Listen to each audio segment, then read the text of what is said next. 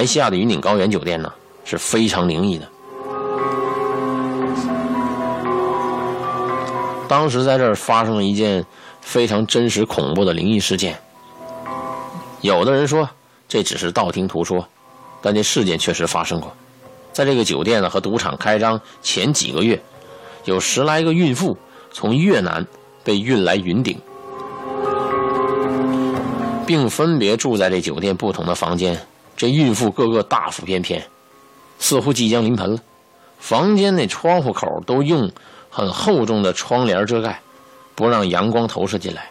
而这孕妇足不出户，一切衣食都由一名越南男子代理。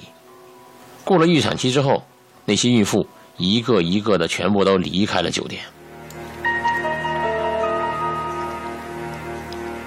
当时只见他们个个身材苗条。反正就像未怀过孕一样，也没有任何婴孩跟随。据一个职员透露啊，在预产期间也没有听到任何婴儿哭泣之声，或遇见孕妇啊抱着孩子进出房间。那些孕妇住过的房间，都在窗户上挂了一串风铃。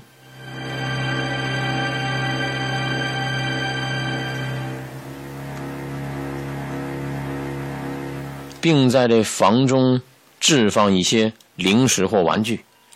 据这个当时有知人士啊，就知情人士透露说，其实那些孕妇的腹中啊，那胎儿已经被施了一些咒语，是一些巫术。这就是养小鬼啊，成了小鬼，并养在风铃当中。这些小鬼被训练的蛊惑房客，引起赌欲，到赌场一掷千金。如此这般，赌场可以说是客似云来了。有一个男子到云顶来谈生意吧，住进一间挂着风铃的房间。一到夜晚，耳边便会响起一阵细微的声音。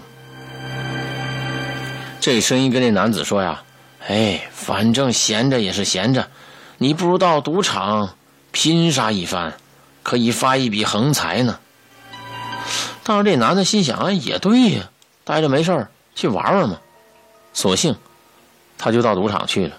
哎，运气真好。当时玩了几手啊，竟赢了几千块钱。正想收手，耳边又响起了与之前一样的声音：“哎呀，运气真好，继续玩下去吧。说不定啊，你就不用替人打工了。这可是来钱最快的一个门道了。”俗话说呀，“十赌九输。”接下来几手，这男子输尽身上的任何一分钱。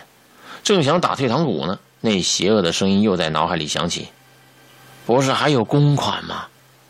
就用它来翻本吧。不相信的话，你可以去借，有高利贷，你怕什么呀？”就这样下去，越陷越深，赌得昏天黑地。当他回过神来的时候啊，已经把公款输得一干二净。男子在懊悔以及气愤之下。离开酒店，跳楼自尽。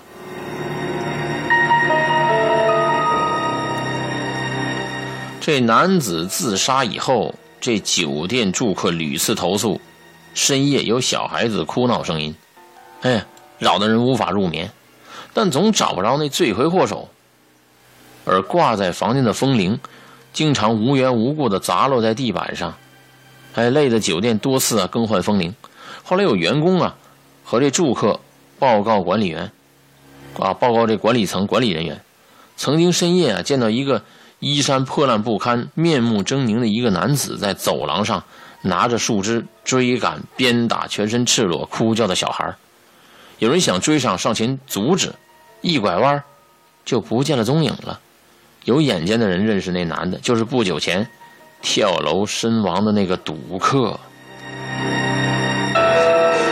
想必这男子死于非命之后啊，他的冤魂就滞留在酒店里，发现这些他害死的小鬼，于是夜夜砸烂风铃，把小鬼赶出风铃之外，追打他们，以泄心头之恨。就此原因，管理层下达命令，全部拿下风铃，以免再扰人，人心惶惶。但可要小心呐，当你入住云顶高原酒店的时候，也许还有那些房间的风铃。还没拿下来。